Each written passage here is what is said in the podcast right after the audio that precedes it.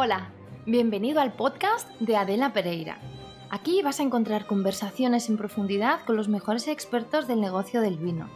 Tratamos temas que van desde el enoturismo al e-commerce, pasando por clubes de vino y venta a cliente final. Exploramos soluciones prácticas y discutimos las últimas tendencias. Todo para darte ideas y que atraigas a los visitantes adecuados, aumentes tus ventas directas y enamores clientes fieles. Venga, que empezamos. Hola a todos. Bueno, para celebrar por todo lo alto este mes de marzo en femenino, hoy tenemos un capítulo de podcast excepcional, porque vienen no una, sino dos mujeres excepcionales que además son hermanas y juntas dirigen una gran bodega. Bodegas Ochoa en Olite, en Navarra. Bueno, pero qué gusto, Adriana y Beatriz, teneros en el podcast. ¿Qué ganas tenía yo de esto? Hola, encantada. Yo tenía, también tenía muchas ganas de, bueno, de pasar al otro lado, ¿no? Porque los podcasts que haces ya los, los suelo escuchar. Hola Adela, soy Beatriz y nada, un gusto estar aquí. Muy contenta y también te suelo escuchar, así que, bueno, a ver qué tal es estar al otro lado. Bueno, entrevistadas y fans, qué gusto, qué bien. Venga, ¿os parece? ¿Os parece si presento la bodega y un poquito a vosotras? Vamos, venga. Bodegas Ochoa se fundó, atención, en 1845 y actualmente se encuentra en su sexta generación. Todo su vino se elabora con uva procedente de su propio viñedo de 145 hectáreas, al que miman con mucha investigación y que ahora está en plena transición a ecológico. Adriana estudió enología en Burdeos y después trabajó en varias bodegas internacionales. Bueno, me vas a permitir, Adriana, que cite a una de mis favoritas porque estuviste en Yalumba, en Australia, que a mí me encanta.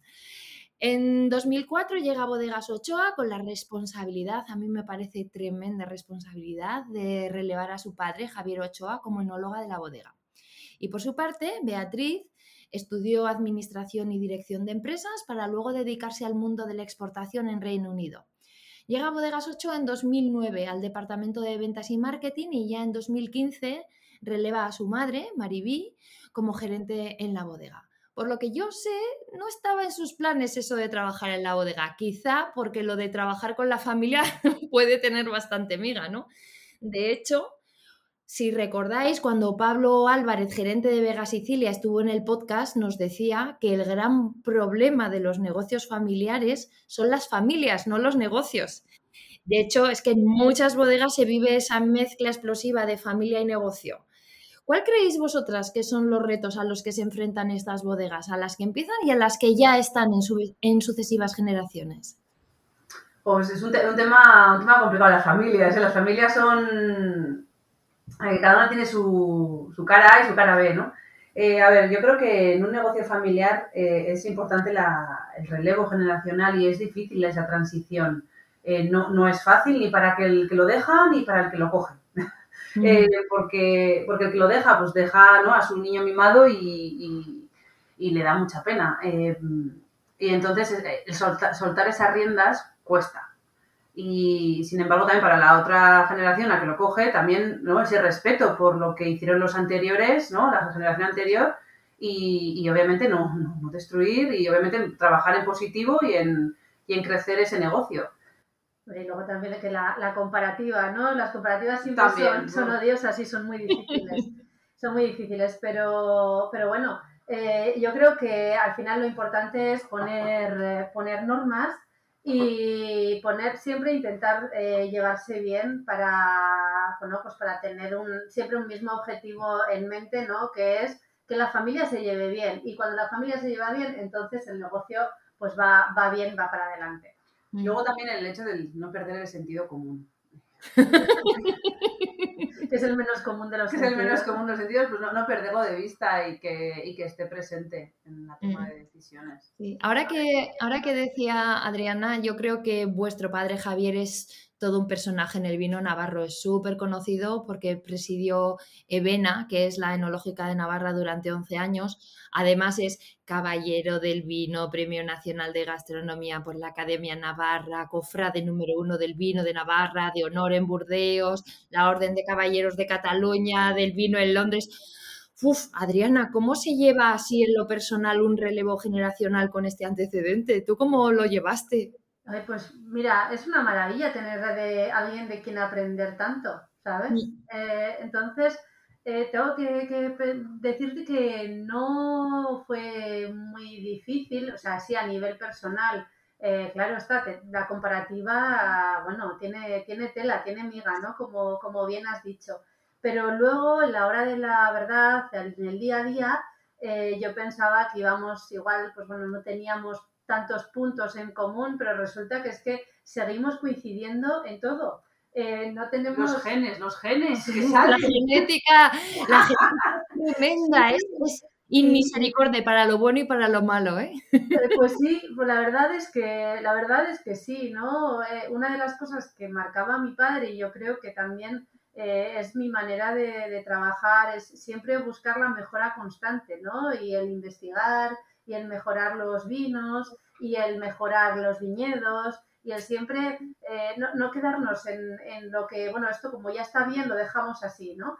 Eh, y eso creo que es algo que ha sido muy bueno, que nos han inculcado desde pequeñas y, yo, bueno, pues para mí no hay otra manera de, trabajar, yo creo que es la, manera que tengo que seguir. Y, bueno, y mi padre, pues bueno, era, era su, su manera también, ¿no? Y luego había una cosa que me decía siempre mi padre, ¿no? Que, que bueno, me decía y me dice, te, sigue diciendo, Adriana, todo lo que quieras, pero que el vino esté bueno. Y claro, parece que es una tontería, pero, pero es que no hay que perder ese foco y, ahí, ahí seguimos, ¿no? Entonces, yo sigo escuchando mucho a mi padre y los consejos que me, que me da, pues los sigo teniendo con mucho, con mucho cuidado y con mucho mimo. Yo también, incluso eh, también de, de Maribí, de nuestra madre, que igual me toca más a mí, claro, porque ya llevaba la gerencia de, la bodega. Y, y, hubo unos años que no, lo hacemos a medias. Recuerdo el último año cuando estaba estudiando un máster, no, lo hacemos a medias. No, no, no, no. Mm, que no, yo te acompaño en todo este, este tiempo y, en cuanto te jubiles yo lo cojo, ¿no? Porque al final sabía que al final de dos, dos iba a ser complicado, ¿no? Y, y aprender, yo a día de hoy todavía sigo escuchando sus consejos, incluso a veces digo, oye, y esto, algunas veces que dudas, ¿no? En alguna decisión y, y, o que dudamos, porque las decisiones las tomamos Adriana y yo, y dudamos y dices, bueno, pues vamos a, a, consultarles a ver qué piensan, ¿no? Pero es el consejo mayor. El consejo mayor, el consejo de administración, vamos a comernos, vamos a comer. no, pero eso que, mira, es muy gracioso ahora que te estaba oyendo, mm, tanta mentoría, tantos coaches así, esto que suena como tan, tan americano y tal, pero es que no, tú lo tienes en casa, es tu padre y tu madre. Y yo... Mm, eh, me imagino, me pongo en tu puesto, Beatriz, y relevar a la jefa, que creo que así la llamáis en la familia, me parece que tuvo que ser todo un tema, porque me parece que tu madre es una, vuestra madre es una fuerza de la naturaleza, una de esas mujeres navarras de arriba abajo. totalmente, totalmente. Bueno, mm, tendré mi perfil, mi identidad, pero también te digo que tengo los genes. que luego me dicen a mí que yo soy igual que mi padre, pero Beatriz se parece mucho también a mi madre, o sea Sí, sí, sí, eso me dicen. O sea que habéis hecho la selección de personal por genética, eso está muy bien. y además sin, buscarlo. Sí, claro, claro. Natural, ha sido natural. Más mérito. Es que yo creo además que y me pongo en vuestro, en vuestro lugar, ¿no? Y cuando se tienen puntos de vista muy distintos sobre algún asunto importante, ¿cómo se resuelven esas diferencias? Me da la sensación a mí que lo difícil puede ser acabar mezclando lo familiar y lo empresarial y que al final te llevas el trabajo a casa. Son situaciones en las que las emociones influyen mucho y claro, no es cuestión de discutir el balance de resultados en la cena de Nochebuena. ¿Cómo se hace esto? Cuando cuando pues profesionalizando las cosas, mm, profesionalizándolo y decir, bueno, esto es un tema profesional, es de empresa, se trabaja en la bodega y... Y luego también yo creo que una cosa que tenemos muy buena es que cada una tiene muy bien repartidas sus funciones. Yo, eh, yo me encargo de, desde la cepa, o sea, desde el viñedo hasta la botella y Beatriz eh, se encarga de la botella al mercado, con lo cual cada uno tiene su... Parte de responsabilidad. exacto. Entonces, yo me fío completamente de lo que me diga Beatriz, le puedo dar mi opinión y Beatriz la tendrá en cuenta, ¿no? Pero, o al revés, ¿no? Eh, yo también, yo, mis parte, la parte técnica, eh, pues bueno, es mía y le cuento a Beatriz y bueno, si hay un momento dado en el que tenemos una, bueno, una discrepancia, por decirlo de alguna manera, pues bueno, se, las, las, hablamos, pero siempre, claro, siempre tenemos a alguien que es el que más se encarga ¿no? de, un tema, con lo cual lo conoce más y, al final la confianza también, pues aquí es, bueno, es total, ¿no? Sí. Y el tema de llevar de trabajo a casa, eso lo hacemos todos, seamos de la familia o no seamos de la familia. Al final acabas llevándote un tema u otro. Eh, lo único malo es que no podemos poner verde al jefe. Eso, eso. Esos cafés en el bar de enfrente para poner verde al jefe, ¿no? No, no, eso no podemos. Mm, no. no, se puede. Oye, siempre, ahora que os estaba oyendo hablar, es cierto, siempre se habla de que las empresas familiares son complicadas, pero yo creo que también tienen muchas ventajas, ¿no? Porque si se llevan bien, hablamos de un grupo de personas, en vuestro caso un binomio, que me parece super power, un binomio súper unido con metas comunes y que podéis ser mucho más flexibles que otras empresas. ¿Cuáles son, vamos a hablar ahora de la parte positiva, cuáles son las partes, las ventajas de trabajar en familia? Una de las ventajas es precisamente esa confianza que tenemos mm. cuando hay desavenencias, también la tenemos para las cosas buenas, ¿no? Mm. Entonces, eh, al final, bueno, sabes que, nos tenemos que juntar para hablar de las, de las cosas, pero confías plenamente en lo que está haciendo el otro y, además descubres, ¿no? Yo para mí hay, muchas cosas que estoy descubriendo con, Beatriz, que estoy aprendiendo de, todo el trabajo que hace, del marketing y de, comercial, eh, y yo aprendo y lo puedo llevar a mis vinos, ¿no? Y es algo que, o sea, es, un trabajo, vamos a decir, transversal, que, que, bueno, pues que me meto en lo que realmente me, me, gusta, ¿no? Y entonces puedo coger cositas que me gustan de su trabajo y las puedo llevar al mío, ¿no? Y, bueno, me parece que esa parte, eh, pues bueno, es bonita, ¿no? Es bonita. El otro día me, también cojo cosas tuyas, porque el otro día me, igual, y que te, diría casi sin darme cuenta, porque me, una visita que tuvimos y nos dijeron, es que innováis hasta en el modo de hacer las visitas, el enoturismo, me dijeron, contáis las cosas de una manera diferente a otros a otras bodegas. Y dije, pues gracias, porque eh, y, pues es una innovación trasladada ¿no? a otros aspectos. Claro, claro. Eso es un super... Y, ser también aquí en, familia pues tiene otras, otras muchas ventajas. Bueno, sobre todo que hay, hay comidas que son de, trabajo que luego se convierten en comidas de hermanas, ¿no? Que últimamente tenemos pocas, pero tenemos que, que volver a retomar. Pero eso siempre, siempre es un gusto. Eso es una gozada. Porque es que siempre se habla eso de la maldición de la tercera generación en las empresas familiares, ¿no? Se suele decir que la primera pone el negocio en marcha, la segunda la consolida y la tercera ya que como nace cómoda, pues nada, dilapida el esfuerzo de los, de los dos anteriores. Nosotros estamos en la sexta, o sea... Por eso... Yo creo que ya está superado, ¿no? Vosotros estáis en la sexta. De, la bodega se fundó en 1845. ¿Qué habéis hecho bien los Ochoa para, para superar la maldición? ¡Buen vino! Eso es, iba a decir lo mismo. Iba a decir lo mismo, sí, porque nos gusta el vino y Ochoa, mira, donde ponga Ochoa, lo que tenemos que hacer es poner un vino bueno, si no, nuestros antepasados nos, nos echarían la bronca. A ver, hemos puesto un, eh, bueno, hemos elegido un eslogan que sería vivimos el vino. Es que forma parte de, de, nuestro ADN y es parte de nuestra vida y del día a día y no pensamos en un día en un día sin vino, pues un día sin sol. No, yo, creo que al final el, tema de la calidad, de no perder el foco, que el vino esté bueno, eh, eso es el éxito de, la bodega. No vale todo, sino que siempre tenemos que ir en mejora continua. Nuestro abuelo ya hacía, ya hacía proyectos de más de sin, sin saberlo, vamos a decir, porque él innovaba, eh, estaba embotellando cuando nadie embotellaba eh, ideó alguna maquinaria para el viñedo. Para, evitar que la caballería, o para mejorar la eficiencia de la caballería. sí, para los tratamientos, para mecanizar los tratamientos cuando todo el mundo iba con la mochila. Bueno, había un montón de, cosas que, él ya hacía. Entonces, esto creo que de verdad eh, es una parte del éxito ¿no? de, nuestra bodega. Oye, esta pregunta que os voy a hacer ahora parece un poco como para toreros, pero igual os la hago. ¿Os gustaría que vuestros hijos, que Pablo, Javier y Paula siguieran la tradición? Hombre, pues a mí sí me gustaría. Me gustaría mucho, bueno, y de hecho a los, a los niños, a Pablo y a Javier, les gusta el vino, les gusta hasta demasiado, que tienen 10 y 5 años. Cuidado, cuidado, cuidado. bueno, a ver, tampoco, pues eligen ellos el vino que dejamos a los Reyes Magos, porque eligen el que más les gusta a ellos. Eh, bueno, pues tienen, tienen su su manera de, hacer las cosas y me parece, me parece estupendo. y me gustaría que siguiesen, sí, pero que, que, les voy a decir yo que tienen que venir por aquí, pues yo creo que no. O sea, yo creo que tienen que ser ellos los que, los que vean que este trabajo es bonito y si les gusta y quieren seguir, pues yo estaré feliz. Eh, que eligen otro camino, no pasará nada. Estoy totalmente de acuerdo. si, si, lo elige, que, que, lo elija ella. Pero además, pero sí que le, le incitaría a que viaje y haga otro, trabaje para otras personas antes de entrar al negocio familiar. Sí, eso es muy importante. Por eso realmente, realmente, lo tenemos eh, en nuestro protocolo familiar, así, que, así que bueno.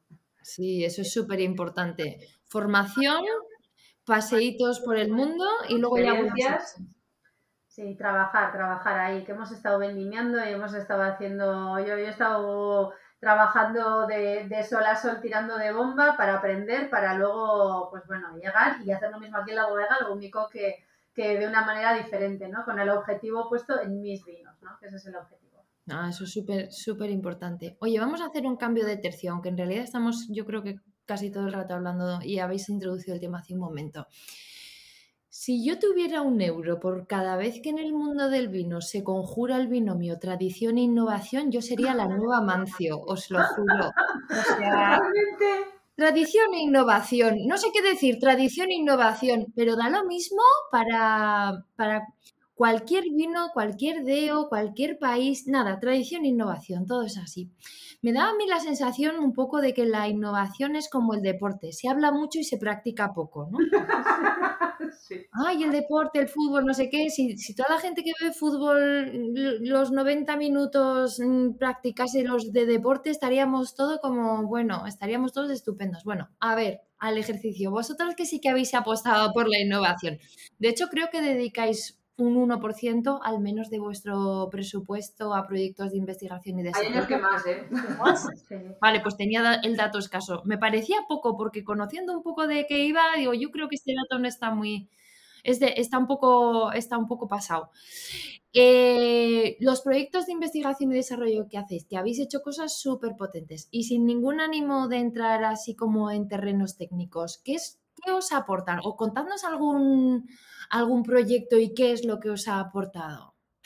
Mira, eh, la innovación, se, bueno, para mí es algo que, como te digo, que, se lleva adentro y es algo que nosotros hacemos todos los días. Ese dato del, del 1%, pues la verdad es que pues, tendríamos que volver a, retomarlo, pero es muy difícil de, de calcular, ¿no? Porque eh, cómo se cuantifica el tiempo que estoy yo pensando en cómo mejorar mis vinos, ¿no? O el tiempo que estoy pasando para mejorar el viñedo de, un sitio, ¿no? Es, muy, es muy difícil. Pero, mm, pero yo creo que lo que nos, aporta, bueno, lo que hacemos en, en proyectos de innovación siempre es vías de mejora. Yo ahora mismo estoy trabajando muchísimo en el campo, en el viñedo, para que este viñedo, que, a ver, la gestión del, del viñedo en ecológico, eh, es algo que es muy fácil de decir, pero realmente es, hay que llevarlo a cabo y hay que llevarlo a cabo para, para, que sea efectivo y hay que trabajar muchísimo y para, bueno, pues para conocer mejor el, el medio ambiente en el que estamos y cómo aprovecharlo al, al máximo para nosotros. Entonces, eh, ¿esto que nos aporta? Pues es que a mí al final lo que me aporta son mejores uvas para poder hacer mejores vinos. Y luego pues claro, bueno, esto es uno de los problemas de la innovación, que también tiene un problema muy grande, Adela, que, claro, yo enseguida saco nuevos vinos y luego hay que embotellarlos, etiquetarlos y venderlos. Eso es. y este, este, es, este es el gran problema de la innovación, que siempre quiero hacer vinos nuevos y quiero sacar nuevas, nuevas cosas al mercado. Yo le digo que no podemos crear un hijo nuevo cada año. Entonces es que no puede ser. Entonces hay Claro, porque si, si dedicas, ¿no? tienes que dedicar recursos luego a, dar a conocer ese vino nuevo, a, bueno, pues obviamente pues hay que invertir en él, ¿no? Entonces, claro, si, si es resultado de una innovación, pero claro, no, no puedes olvidarte de, los vinos que, forman parte del negocio desde hace tiempo, ¿no? Es como, es como que te olvidas del resto de tus hijos, ¿no? Entonces no, no, no puedes eh, hay, que, hay que encontrar el equilibrio ahí y, no podemos estar todos los años sacando cosas sacando cosas nuevas. Entonces yo le, pongo el freno. sí, le, pongo el freno, pero también viene bien un poco de realidad. Hombre, uno de los ejemplos... Le, hago ir a ferias, ¿eh? Le hago ir a ferias. Ahora, ahora que empezar un poco a verlas, digo, vamos a verlo, vamos a ver y además a defenderlo a, capa y espada. Primera línea de guerra. muy bien, ¿eh? Lo hace muy bien. Estoy con la dialéctica de guerra, me vais a perdonar, es que estamos en estos días con el asunto y os estaba diciendo que la mandas a las trincheras, pero no sé si en estos días es un... Bueno, igual, no sé, es complicado decir eso. Sí. Pero no, pero bueno, de todas maneras, lo que para nosotros es un, proyecto de I+D, por ejemplo, puede ir, como te digo, en mejora de nuestros, de nuestros vinos a través de la mejora de las uvas o, o por procesos aquí en bodega, pero un ejemplo muy claro de un proyecto de I+D que ha sido muy exitoso para, para nosotros fue el del Moscato, eh, que fue uno de mis primeros I+D aquí en la, en la bodega, que es un vino de baja graduación que tiene burbuja de la propia, de la propia fermentación y está elaborado con moscatel. No había vinos de 5 grados y medio en España cuando yo empecé a, elaborarlo. Ahora ya sí que hay más y que se ha abierto una nueva vía para estos vinos, pero cuando empezamos no había nada. Y, y de hecho tuvimos que viajar mucho, tuvimos que ver muchos sitios para, para poder llegar a lo que, bueno, y hemos tenido que trabajar aún un montón aquí en bodega para poder llegar a lo que hoy en día es nuestro moscato. Pero ese es un ejemplo clarísimo de lo que para nosotros es la innovación, aprovechar nuestros recursos, que son, pues en este caso, la moscatel, para lograr un tipo de vino completamente nuevo eh, que, bueno, pues que al final el consumidor sea el que se lo beba y lo disfrute, ¿no? Que yo es lo que yo quiero, que, que disfruten ese vino y que reconozcan la calidad que tiene. Mm, además es un, es un vino en el que la innovación está aplicada absolutamente a, todo el concepto, desde lo que tú decías, el, la variedad, la elaboración, la graduación y ese tapón tan chulo que tiene, que es reutilizable, que es lo típico. Dice, me apetece tomarme una copita, pero si como tiene burbujas, si, si lo abro se va a echar a perder, pero con ese tapón que tenéis que es reutilizable, mm, con conserva, conserva la burbuja. A mí me parece una super idea, porque y además, es típico que te apetece tomar a media tarde una copita, que dices, me apetece tomar a media tarde una copita, y lo tienes en la nevera fresquito, pues es un gusto. Y además es que no solamente se puede reutilizar con el moscato, que también, que uno de también, el, problema con esas botellas es que se acaban rápido, porque te tomas una copa y luego, va otra. Es peligrosillo. Pero aparte de eso, lo puedes reutilizar en, las, en otras botellas tipo cava o incluso de cerveza. O sea, que tiene una vida más allá de, del moscato. Pues mira, eso no lo sabía yo. Gracias por el tip, porque se reutilizará. Yo los, perdón, los había estado tirando este momento, solamente pensaba que. No lo tires más, que, que, aparte de que cuando abras una botella de cava te acordarás del moscato. Oye, te veo, mira, te veo muy marquetera, ahí has estado bien, muy bien, muy ¿Has visto? Me aprendo cosas de Beatriz, sí. Oye, otra cosa que habéis comentado ahora que me parece un tema también súper interesante y es el tema de ecológico. Vosotras lleváis en me gustaría que nos hablaseis un poco de cómo está siendo vuestra transición al ecológico porque este tema, bueno, en Navarra la ecología tiene una tradición quizá es pionera en ecología, en, no solamente en viticultura o en enología, ¿eh? sino en, un término más amplio, eh, pionera en España pero ahora estamos viviendo el super boom de, lo ecológico y hay deos y hay territorios que van mucho más adelantados que otros. Por ejemplo, yo estoy en Rioja y aquí lo del el cultivo en ecológico va despacito. Contadnos vuestra experiencia para ver si sirve de inspiración a alguien más. Sí, bueno, yo, a nosotros nos, nos llegó la, la, inquietud de entrar en ecológico fue en 2010. Eh, realmente lo que hicimos fue una transición a ecológico y luego ya empezamos con los papeles, como quien dice, ¿no? con, la, con la certificación. Pero en 2010 tuvimos el, el, canal de Navarra. Bueno, nosotros, nuestro viñedo está en la, en la Puerta de las Bardenas eh, y hace, bueno, ahí hace mucho calor, llueve muy poco y necesitamos el riego por, por goteo. Y de hecho, bueno, pues lo tenemos desde hace muchos años. Y en 2010 tuvimos la suerte de tener el canal de Navarra, que es un canal que viene pues, de, de la montaña, ¿no? Y bueno, pues un agua de muy buena calidad y pudimos eh, empezar a regar como queríamos, no como podíamos, no como hasta, hasta ahora, ¿no?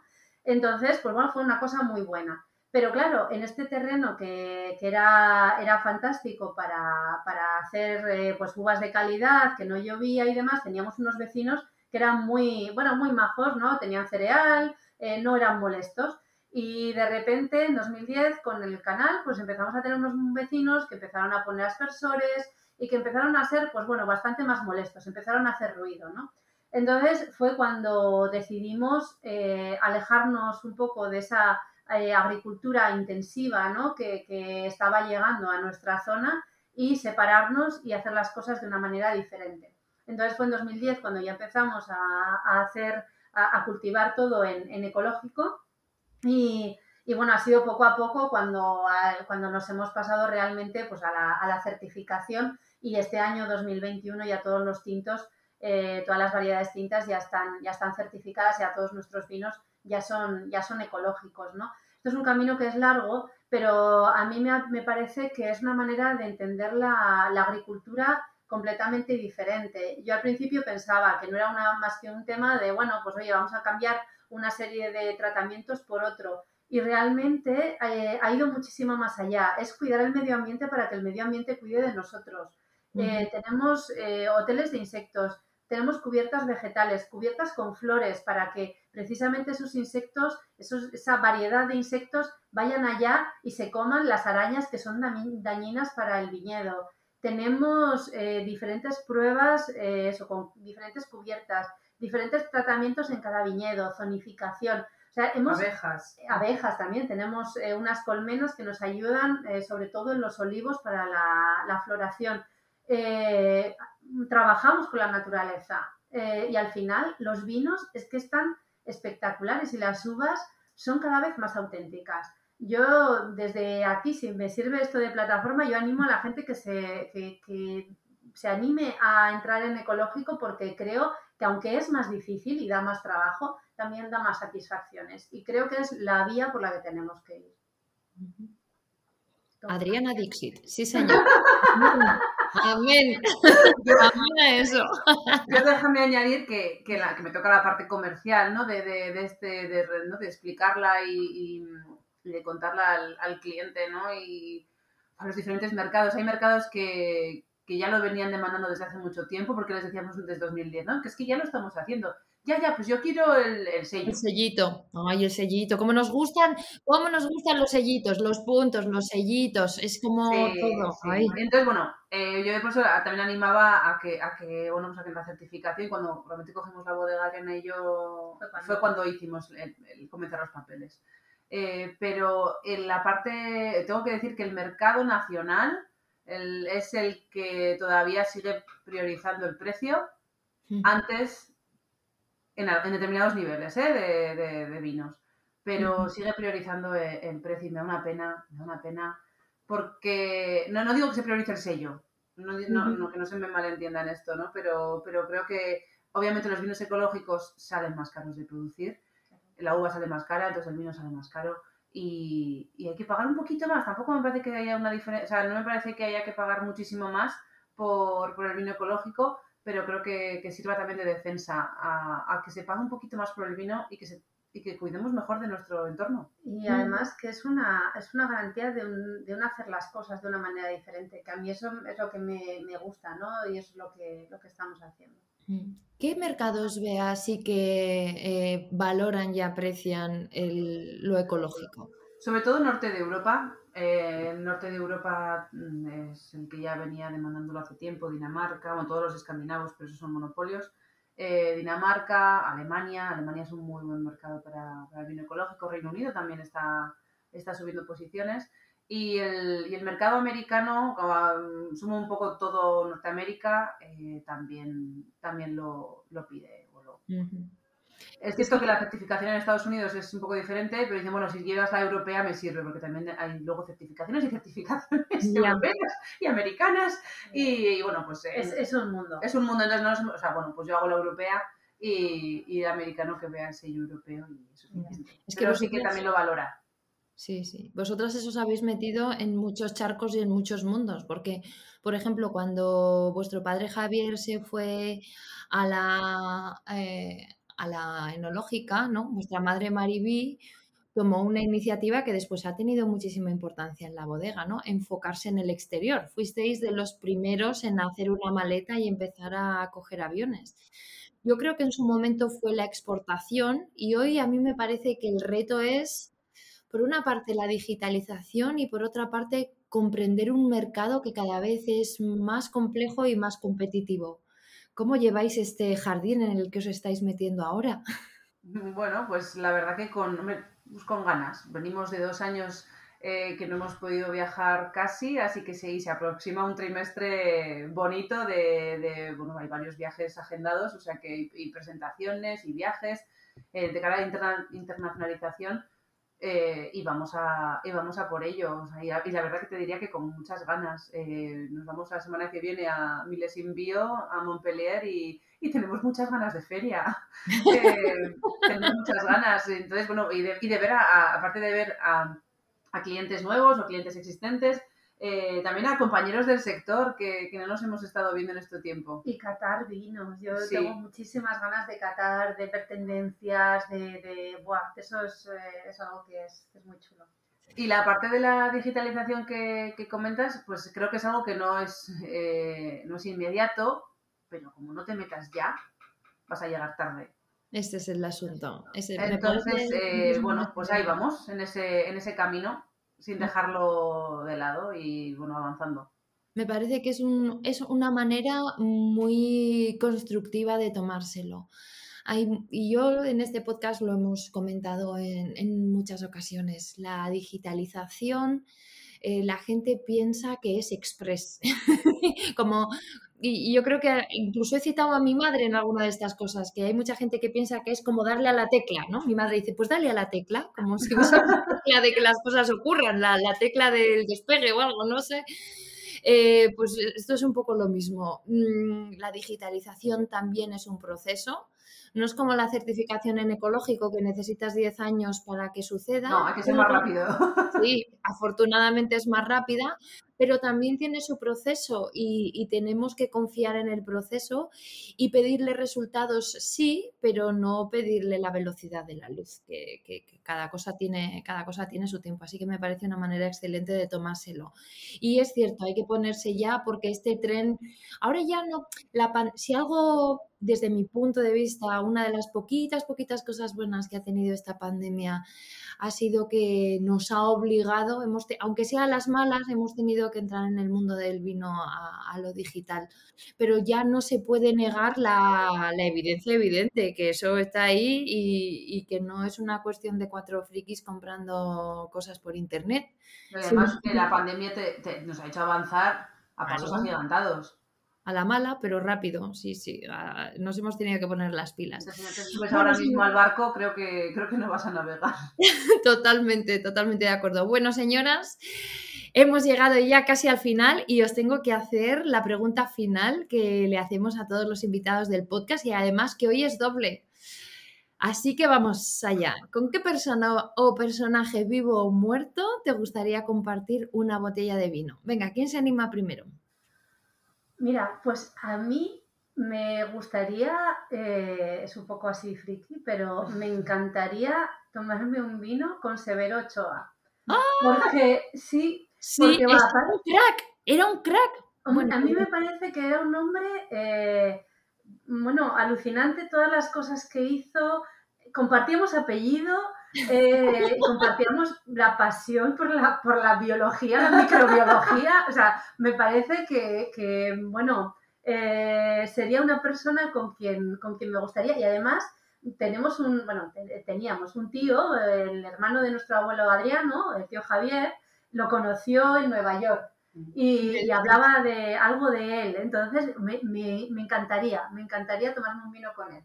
Jo, invítame porque alguna cosa he oído, bueno, la verdad, eh, aparte de lo evidente, de no sé qué, no sé cuántos, era un tipo que además tenía eh, habilidades personales muy curiosas y unas ideas como bastante fuera de las coordenadas espacio-tiempo que le tocó vivir. Por ejemplo, Sí, sí, disruptivo. Bastante mejor expresado en una única palabra que lo que yo he dicho. Gracias. bueno, una de sus disrupciones era que practicaba los ejercicios de fuerza porque estaba convencida, y como así se ha demostrado más tarde, que el trabajo de fuerza eh, mejora las habilidades cognitivas y retrasa, retrasa el, envejecimiento neuronal y, también lo neurocognitivo, ¿no? Y era un tipo que estaba cuadradísimo, o sea, practicaba alterofilia de la de verdad. O sea, además de todo, mm, bueno, eso, un tipo, un tipo curioso. Así que ya me gustaría a mí también un, sorbito. ¿Y a ti, Bea? ¿A quién te pues, gustaría? Em, me voy a ir hacia atrás y te diría que alguien muy cercano, mi abuelo, que no lo conocí. Ay, yo también me invitas. eh, no conocía a mi abuelo Adriano y, vamos, y por lo que he oído, innovador, eh, un buen comercial, muy buen comercial. Eh, porque obviamente era la generación que se lo tenía que. ¿No? Era la, era la, ah, no, era la cuarta, perdón, era la cuarta.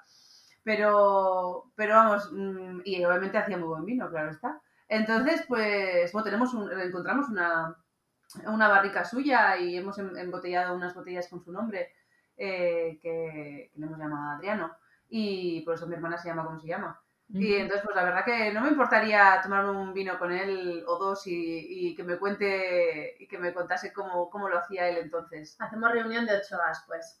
Venga, va. me dejáis mirar por un agujerito, ¿vale? sí, sí, sí, aceptamos, aceptamos. Bueno, señoras, pues un placer haber compartido este rato con, vosotras y nos seguimos oyendo en los próximos podcasts, ¿os parece? Perfecto. Muchísimas gracias, Adela. Muchas gracias, Adela. Gracias a vosotras. Bueno, pues aquí se termina este episodio. Recuerda que todas las notas están en mi web adelapereira.com, donde también me puedes dejar tu mail para que te mande un correo con el siguiente episodio. Y por supuesto, puedes suscribirte en tu aplicación de podcast habitual. Te espero dentro de muy poco con una nueva conversación en el podcast de Adela Pereira.